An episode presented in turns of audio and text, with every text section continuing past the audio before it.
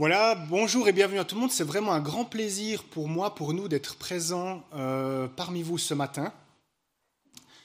Euh, comme le disait Titou, donc je suis pasteur jeunesse euh, à la paroisse réformée d'Estaveil-Lac. Et nous avons la joie, c'est une grâce aussi, parce que mon épouse est aussi Laura, qui m'accompagne ce matin, est aussi employée par la paroisse comme responsable jeunesse. Donc ça, c'est un cadeau, je trouve, que le Seigneur nous fait, de pouvoir être investis ensemble dans cette paroisse euh, qui est dynamique et qui a vraiment euh, ce désir aussi de vraiment être lumière là où le Seigneur l'a placé dans la région d'Estavayer. En réfléchissant,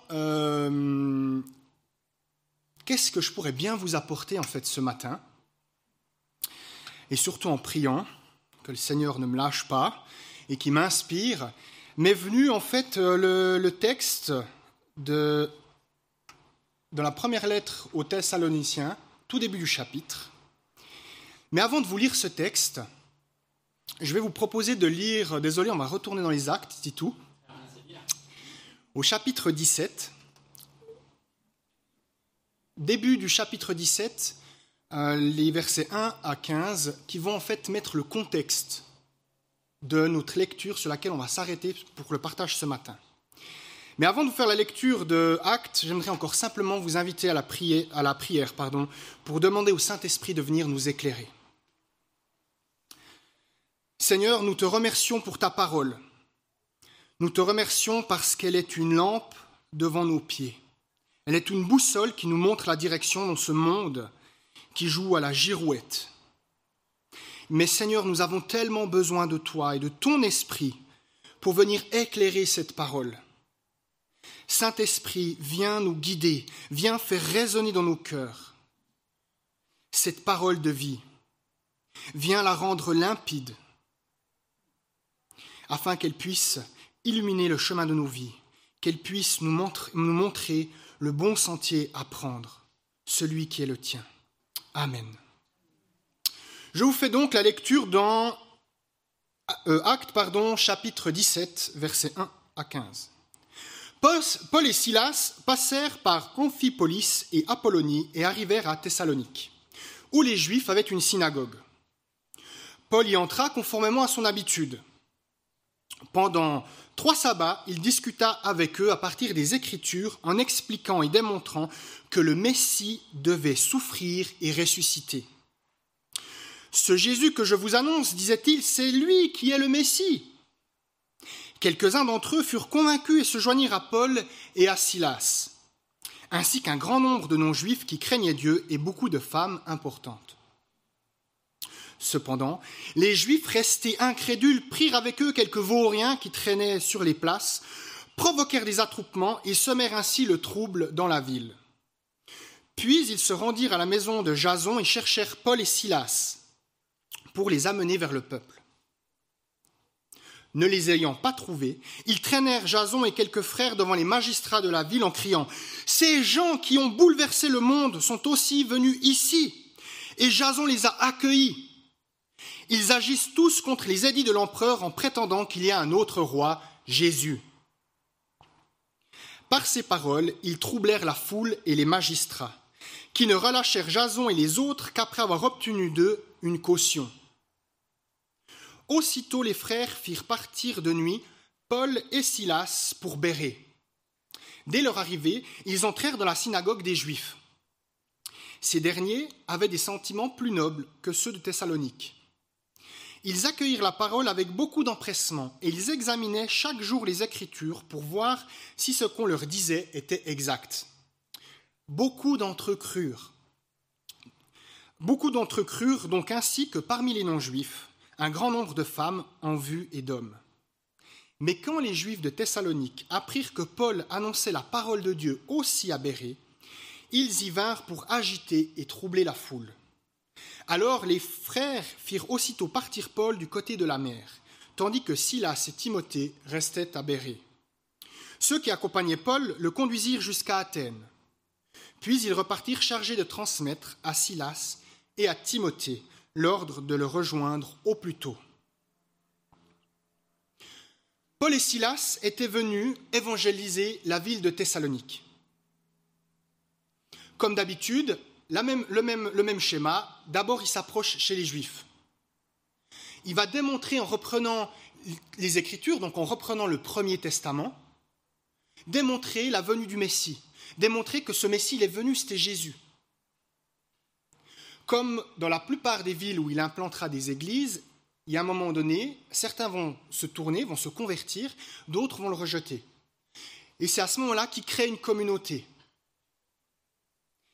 Mais ce qui est un petit peu différent par rapport à d'autres communautés chez Thessalonique, c'est que la persécution est venue très rapidement et avec beaucoup de violence.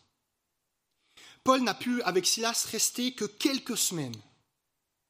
Imaginez une communauté qui vient d'être créée, qui n'a que quelques semaines et qui voit tout d'un coup son leader, ses deux leaders principaux devoir fuir comme des voleurs de nuit.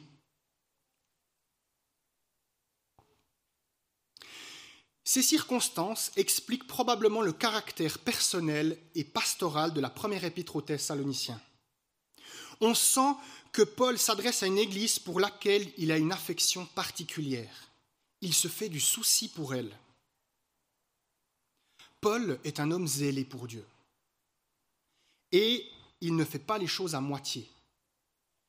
Même quand il n'était pas encore converti, c'était déjà un homme qui avait ce zèle pour Dieu. Il croyait vraiment que le fait de persécuter les disciples de Christ, il le faisait pour Dieu. Et lorsqu'il vit cette expérience mystique, ce miracle, qui le transforme, il est toujours aussi zélé pour le Seigneur. Et vous pouvez reprendre tous ses écrits, toutes ses lettres. Vous verrez un homme qui veut faire les choses bien et qui fait les choses jusqu'au bout. Et jusqu'au bout, pour lui, ça voudra dire mourir pour la foi. Et là, il y a quelque chose qui ne joue pas avec Thessalonique. Parce que c'était contre lui, il a dû fuir. Il y a un goût d'inachevé là, il y a quelque chose qui joue pas. Et il se fait du souci pour cette église. Il se dit, mais punaise, j'ai pas pu encore affermir correctement ces, ces jeunes croyants. Les voilà qui sont, qui sont livrés à eux-mêmes. Alors qu'est-ce que fait Paul? Et on l'apprend justement dans la première épître à Thessalonique, c'est qu'il va envoyer Timothée. Parce que malheureusement, lui-même, il a un désir vraiment de pouvoir y aller, mais il dira que plusieurs fois, Satan va l'empêcher. Il n'explique pas concrètement pourquoi, qu'est-ce que c'est, mais il est empêché. Il aimerait y aller, il peut pas. Donc il dit, bon, Timothée, go, tu vas à Thessalonique, tu regardes ce qui se passe. En gros, tu, viens, tu regardes si l'Église elle existe encore. Et puis si elle existe encore, eh ben, ta mission, c'est de les fortifier, c'est de les encourager, c'est de les enseigner. Timothée, il y va. Et il revient avec une belle surprise. C'est que cette Église, malgré la persécution, a continué de s'épanouir et de grandir.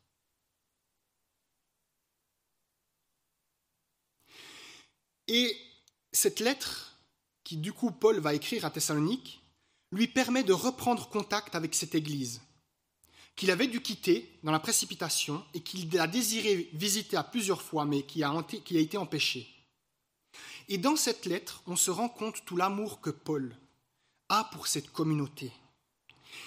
Il leur dit qu'il est plein de bienveillance, qu'il est comme une mère qui prend soin de ses enfants, qu'il est comme un père qu'il est prêt à donner sa vie pour elle.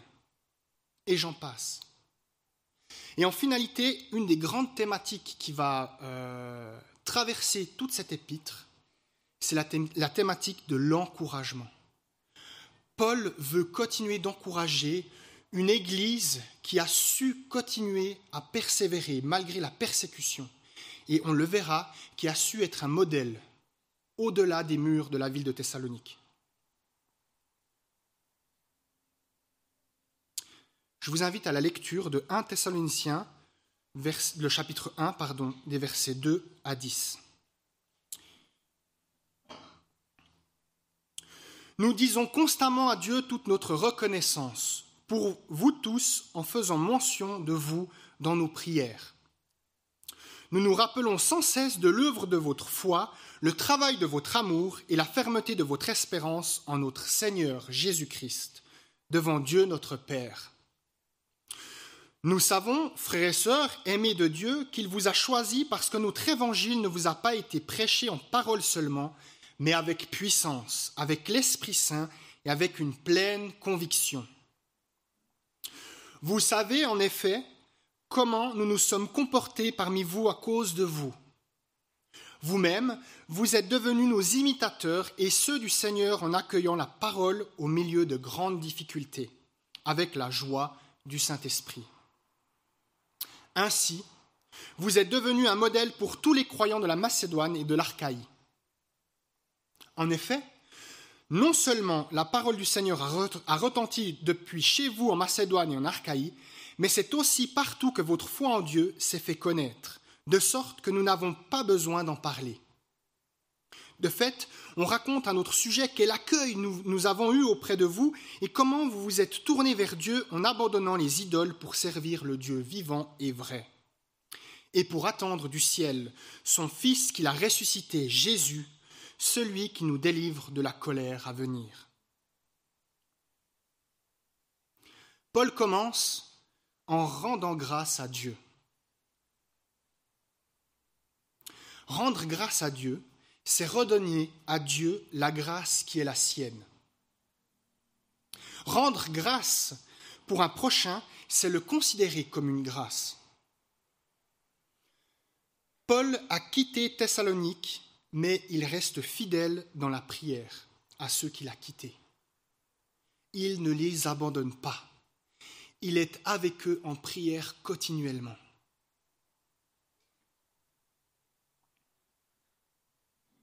Au verset 3, lorsque Paul se souvient des Thessaloniciens, il pense à leur foi, leur amour et leur espérance. La foi n'est pas qu'une croyance, mais c'est aussi une action. L'amour n'est pas seulement un sentiment, mais il se manifeste par des actes. Et l'espérance ne suffit pas. Il faut le faire avec persévérance.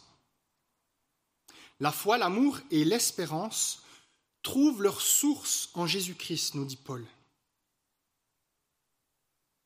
Ce qui veut dire que si elles ne sont pas connectées à cette source, elles sont vaines, et elles n'ont aucune substance, elles ne servent à rien.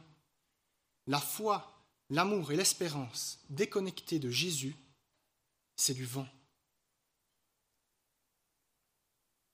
La foi, l'amour et l'espérance ne sont pas des sentiments, mais des actions. Elles représentent un chemin, une construction qui se bâtit jour après jour. La vie chrétienne repose sur la foi, l'amour et l'espérance et chacun de ces termes vient éclairer et soutenir les deux autres. Et c'est d'ailleurs le vécu de ces trois dimensions que sont la foi, l'amour et l'espérance dans la communauté de Thessalonique qui font le témoignage de celle-ci. Je vous propose qu'on arrête un petit moment sur ces trois thèmes. La foi. Que nous disent ces passages sur la foi? La foi, c'est l'accueil de la parole malgré les persécutions.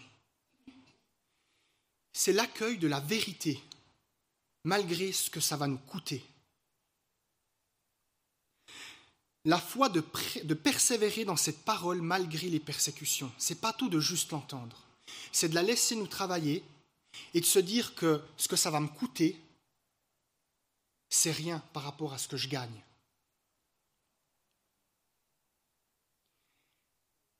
La foi, c'est aussi le domaine de prédilection pour le développement du Saint-Esprit. Rappelez-vous les paraboles de Jésus, la graine de moutarde, toute petite graine qui vaut rien du tout, mais qui pousse un, un arbre juste monstrueux, dans lequel les oiseaux peuvent venir nicher. Et que si on avait si peu de foi, on déplacerait des montagnes. Parce que dans la foi, dans le domaine de la foi, c'est là que le Saint-Esprit peut venir nous travailler, peut venir nous développer, développer cette foi. et nous permettre de, de lever ces montagnes. La foi, c'est de reconnaître la vérité, de se tourner vers Dieu et abandonner les idoles. Remettons un petit peu en contexte Thessalonique. Elle est comme la plupart des villes de l'époque. Elle a sa divinité principale, il y a des divinités qui sont reconnues, je dirais un joli, un doux mélange. Et puis chacun respecte son culte et ça va pas trop mal. Mais ce qui pose problème, c'est lorsque des personnes se détournent des cultes auxquels ils étaient habitués et qui commencent à dire non mais les gars, ça c'est du fake, nous on a la vérité. Pour un Thessalonicien, abandonner le culte qui vouait la divinité, c'est se mettre tout le monde à dos. Ses amis, ses familles, la communauté, les magistrats. En gros, c'est ce qui se passe avec l'Église persécutée actuellement dans, dans certains pays. C'est une persécution assurée.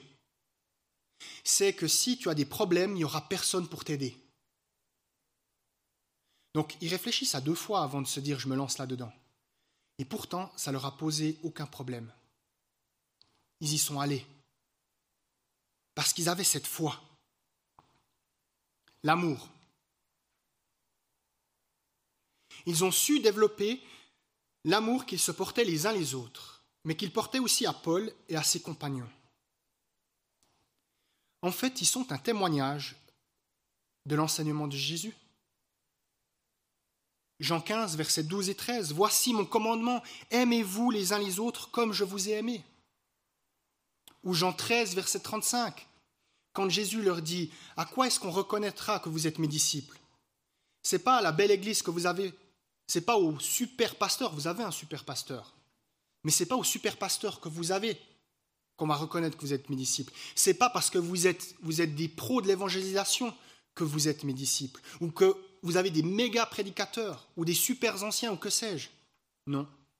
On reconnaîtra que vous êtes mes disciples à l'amour que vous vous portez les uns aux autres.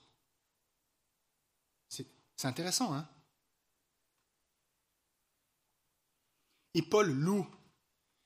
Vous verrez, un Thessalonicien, c'est vite lu, c'est cinq chapitres, vous en avez pour dix minutes. Je vous encourage après euh, cet après-midi, peut-être juste avant la sieste, comme ça pendant la, sieste, pour essayer de méditer, de rapidement lire ça. Vous verrez justement comme Paul loue aussi cet amour que les Thessaloniciens avaient les uns pour les autres et qu'ils avaient aussi pour Paul. Et enfin l'espérance. Une foi vivante est une foi qui attend. L'attente est comme une brûlure qui permet de conserver une foi vivante. Lorsque dans le Sermon sur la montagne, Jésus dit Demandez et l'on vous donnera, cherchez et vous trouverez, frappez et l'on vous ouvrira, pardon. Matthieu 7, 7. Il nous invite à demeurer dans l'attente, à ne jamais cesser d'attendre, de demander, de chercher, de frapper à la porte. Dans la détresse, les Thessaloniciens sont dans l'attente de leur libération. Les gaillards, ils sont persécutés. Ils perdent leurs frères et sœurs qui se font tuer, ils se font mettre en prison. Et ils sont dans cette attente de la libération. Ils ne baissent pas les bras. Ils persévèrent. Ils persévèrent dans cette attente. Ils persévèrent dans cette espérance. Et nous avons encore aujourd'hui l'exemple de l'Église persécutée. Moi, à chaque fois que je lis les, nouvelles de Porte Ouverte, je me dis Waouh, punaise, mais si seulement j'avais juste ça de leur foi. Mais parce qu'ils ont cette persévérance dans, dans l'espérance. Parce que je pense que pour eux, l'espérance a pris une réalité qu'on a peut-être un peu oubliée, nous, ici. Que Jésus, oui, va vraiment revenir. Nous, c'est ouais, Jésus va revenir, mais on fait sa vie. Non, Jésus va revenir. Et on ne sait pas quand. Et on doit être dans cette, attente. Bam Tant que Jésus descend, bam, on n'a rien compris. Alléluia Et tout ceci font que la communauté de Thessalonique est un modèle et un encouragement qui rayonne au-delà de la ville, dans toute la région de la Macédoine et de l'Archaïe. Et euh, cette communauté, elle n'était pas parfaite, hein, je vous rassure. Elle n'était pas mieux qu'ici ou que chez nous ou qu'ailleurs. D'ailleurs, Paul, il leur dit. Il leur dit, il les enseigne. Ils ont encore besoin euh, de progrès. Ils ont besoin de s'améliorer. Comme nous tous. Mais c'est pas grave. Dieu n'attend pas qu'on soit parfait pour être des modèles. Sinon, c'est vite vu, il ne pourrait jamais nous utiliser. Et ça ne leur empêche pas d'être un encouragement pour d'autres croyants dans leur foi, par l'amour et la persévérance qu'ils ont. Et qu'est-ce qu'on a besoin d'encouragement? On a tous besoin d'encouragement dans nos propres combats spirituels, pour rester dans la fidélité, pour lutter contre la sécheresse et l'usure.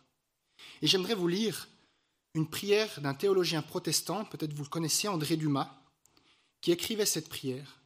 Seigneur Jésus, dispose-nous à nous encourager les uns les autres.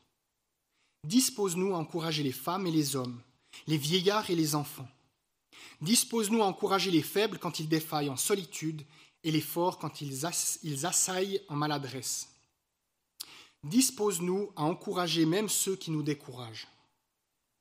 Nous avons tous besoin d'encouragement dans nos vies pour pouvoir persévérer, sinon ce n'est pas possible. Mais alors comment cette communauté, si persécutée, qui voit partir son leader après seulement quelques semaines, a pu devenir un tel exemple qui rayonne pour des croyants dans une région entière? Mais La réponse se trouve au début du verset 6. Je vous fais la lecture. Vous-même, vous êtes devenus nos imitateurs et ceux du Seigneur. Ça, c'est un des credos de Paul. Si vous lisez un petit peu ses épîtres, vous verrez que très souvent il va reprendre ça et il dit aux différentes communautés, Soyez mes imitateurs, prenez exemple sur moi, prenez exemple sur nous. La différence avec Thessalonique, c'est que là, il les félicite d'avoir pris exemple c'est à peu près la seule église où il ne va pas faire vraiment de reproches, il va vraiment encourager. Mais là, vous allez me dire, mais pourquoi est-ce qu'on a besoin de modèles à imiter C'est Christ qu'on doit imiter, vous êtes d'accord avec moi Pourquoi est-ce qu'on imiterait quelqu'un qui n'est pas parfait? On remet un petit peu en contexte. Cette lettre, elle est, c'est la plus vieille lettre du Nouveau Testament, c'est le plus vieil écrit du Nouveau Testament. Tous les spécialistes sont d'accord là-dessus. C'est-à-dire qu'elle a été écrite avant même les évangiles. Il faut se remettre en contexte. Nous, maintenant, on a la Bible, on a le Nouveau Testament. À l'époque, ils n'avaient rien du tout de tout ça. Quand là, Paul, il écrit, c'est la première lettre qui va être rédigée.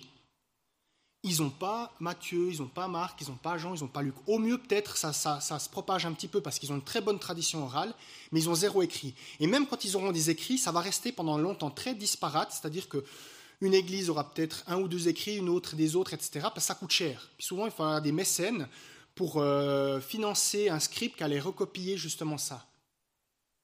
Donc, ils n'ont pas tout ça.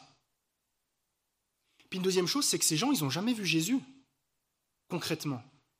C'est les apôtres qui ont été des enseignants, euh, qui ont vu, qui ont vécu, qui ont vécu des choses aussi spirituelles avec Jésus. Mais Jésus, ils ne l'ont jamais vu. Donc en finalité, ils ont besoin d'avoir des modèles sur qui ils peuvent se calquer. Et en fait, ce qui est intéressant avec la vision de Paul, c'est que pour lui, c'est indissociable. C'est-à-dire que modèle et imitateur, ça ne peut pas être séparé. C'est d'office collé. Si tu es un modèle, tu dois être un imitateur. Si tu es un imitateur, tu dois être un modèle. Comment il le dit? Il dit Soyez mes imitateurs comme je le suis du Christ. C'est-à-dire que si tu es l'imitateur de Paul, en l'occurrence, tu deviens l'imitateur du Christ, vu que c'est ce qui vise aussi. Donc en fait, qu'est-ce que Paul est en train de faire? Il est en train de faire un pont pour ces gens.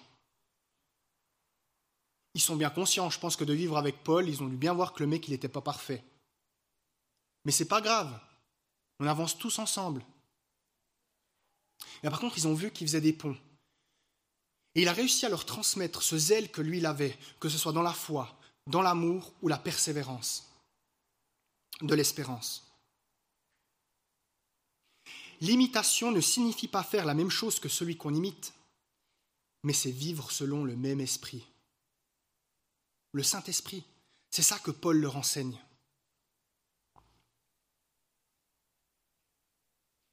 Et être des modèles, les amis, c'est pas réservé à une élite qu'on appelle euh, pasteur ou ancien. Pas du tout.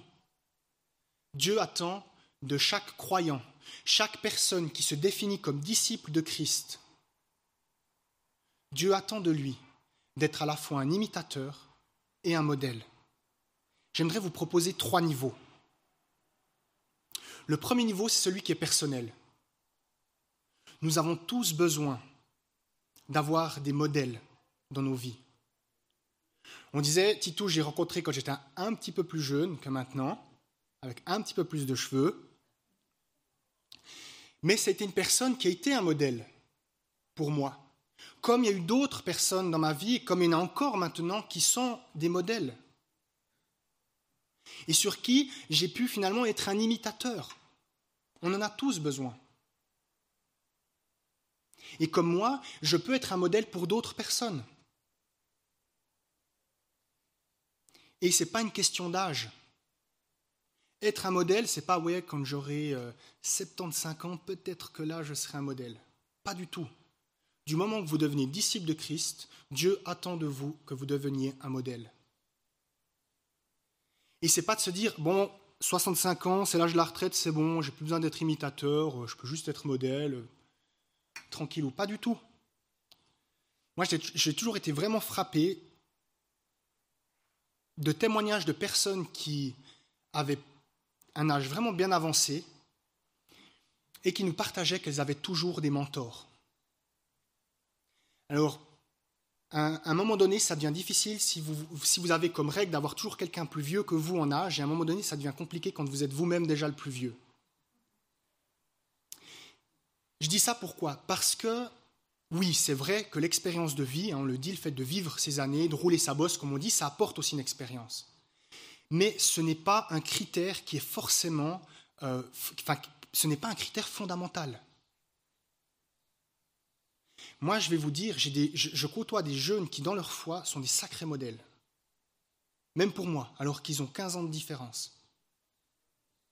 Mais ils ont un zèle pour le Seigneur, ils vivent des choses dans leur famille où, on n'en est pas au point de Thessalonique, mais on n'en est pas loin, où il y a un rejet de leur famille, même ici parce qu'ils ont osé confesser le Christ. Et je me dis, mais les gars, moi, ça me serait arrivé, j'aurais déjà lâché la foi depuis longtemps.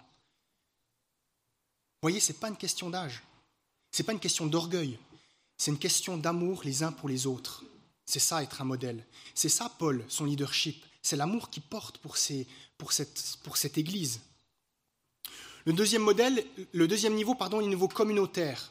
On a vu personnel, mais on est aussi là pour s'édifier. L'Église, c'est pas juste venir s'asseoir le dimanche matin, écouter quelqu'un qui a préparé une prédication, de voir la louange qui se donne à fond, etc. L'Église, c'est la communauté. L'Église, c'est être là les uns pour les autres. L'Église, c'est vivre cet amour. C'est de voir qu'on reconnaît, dire Ah, ça, c'est une Église du Christ parce qu'ils s'aiment les uns les autres. Ils se saoulent, des fois, ils n'en peuvent plus. Hein on, connaît tous comment on peut être euh, pénible mais ils s'aiment et ils continuent d'avancer ensemble. Ils se pardonnent quand ils doivent pardonner. Ils se reprennent quand ils doivent être repris. Ils se laissent reprendre. Et tout ça avec cette recherche de l'humilité.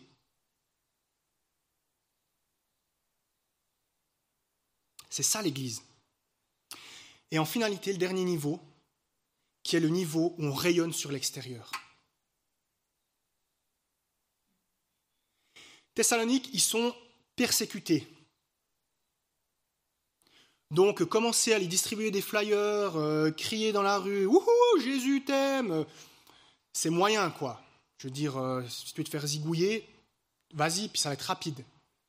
Donc, en termes d'évangélisation, je ne suis pas sûr que c'était, euh, qu'ils pouvaient vraiment faire grand-chose à ce niveau-là. Et pourtant, c'est une des églises que Paul a fondées qui a probablement eu le plus d'impact. Pourquoi? Parce que justement, ce modèle des modèles et imitateurs, ça rayonnait sur l'extérieur. Et les gens, ils voyaient la différence. Les croyants, ils disaient, punaise, les gars, ils ont cette foi, mais nous, on a envie de ça aussi.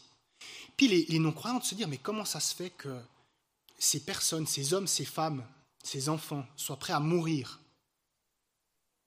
Moi, je ne suis pas prêt à mourir pour quelque chose que je ne crois pas ou c'est ancré profondément. Et je suis convaincu que c'est une vérité. Et ça interpelle les gens. Hein.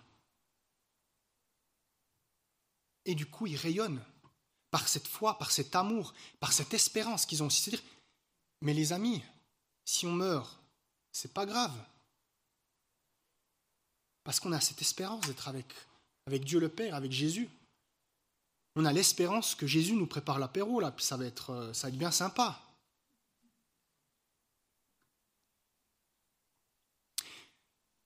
Et donc, pour euh, terminer, j'aimerais vraiment que ça puisse être un encouragement pour vous.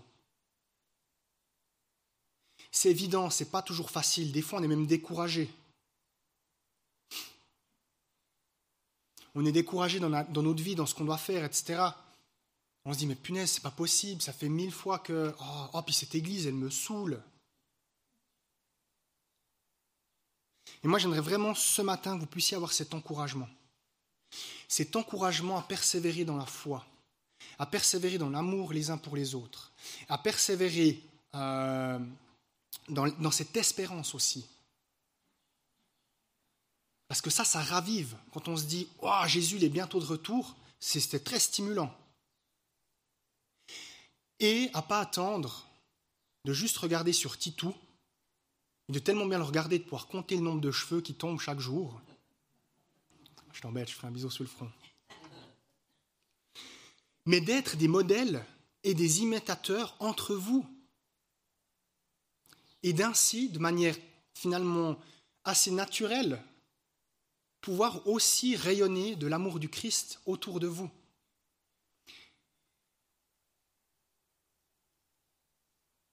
Et de pouvoir également rentrer dans le plan que Dieu a pour vous en tant que communauté ici à Renan, d'être ce phare qui brille dans les ténèbres. Vous savez, on est dans une société maintenant, on ne va pas se cacher, on est euh, dans une déchristianisation de la société. Dire ça, il n'y a pas trop de, pas trop d'illusions. Soit on le voit de manière très pessimiste, puis on se dit Jésus revient ça finit. Ou alors soit on est toujours Jésus revient, parce qu'on veut qu'il revienne. Mais on se dit, l'avantage, vous savez, quel est l'avantage? Plus il fait sombre, bah, c'est qu'une petite allumette, elle se voit très loin. Même une petite allumette, dès qu'elle est allumée, on la voit très loin. Et moi, ce que je trouve intéressant, c'est que si on arrive à garder cette ligne de conduite que le Seigneur nous donne, eh bien, on se démarque naturellement de la société. Et sans faire grand-chose, mais simplement en vivant en tant que disciple, on interpelle les gens. Vous savez, les gens, ils en ont marre de la religion. Ils sont gavés de la religion. Mais ils n'ont jamais autant été assoiffés de spiritualité. Regardez toutes ces spiritualités qui, qui émergent, le New Age, que sais-je dire. Nous, on vient de la Broye, mais c'est juste hallucinant. Moi, je pensais que déjà de venir du, Jura de Neuchâtel, on était déjà bien corsé, etc. Mais alors la Broye, euh, ils sont encore un level au-dessus, c'était impressionnant. Je veux dire que ce soit le secret, ce que vous voulez, je veux dire, vous avez tout, absolument tout. Vous ne faites pas un village où il n'y a pas une pancarte pour un rebouteux, pour un magnétiseur. C'est impressionnant. Euh, et il se passe vraiment des trucs, euh, c'est vraiment, c'est du lourd au niveau spirituel pour, mais c'est pour vous dire à quel point les gens, ils ont soif de ça. Parce qu'ils ont soif. Et le problème, c'est qu'on leur, on leur donne des mensonges, on leur déverse des trucs qui les enchaînent à des choses où ils vont devenir esclaves. Alors soyons ces petites allumettes là où Dieu nous place pour être ce sel, cette lumière. Et par notre foi, par notre amour et par notre espérance, être ces poteaux indicateurs que Dieu va utiliser pour gagner des âmes. Je vous invite à la prière. Seigneur, moi je veux te remercier pour l'action biblique de Renan. Toi, tu le sais très bien. C'est pas une église qui est parfaite. C'est une église qui a ses défauts, comme toutes les églises, qui est passée par des temps de difficultés, comme tant d'églises. Mais moi, je veux te remercier parce que c'est une église qui euh, est prête à se laisser continuellement transformer par toi. Moi, je suis réjoui quand j'entendais, on en discutait avec Titou, de voir qu'il y avait quatre baptêmes, quatre jeunes, on voit quelque chose de vivant. Et Seigneur, moi, je veux te prier particulièrement pour une bénédiction sur chacun des membres de cette communauté. Que Seigneur, cette communauté puisse toujours grandir en foi, en amour et en espérance. Et que ça en arrive au point où ils n'ont même plus besoin, comme Paul, il n'avait même plus besoin de parler que les gens savaient.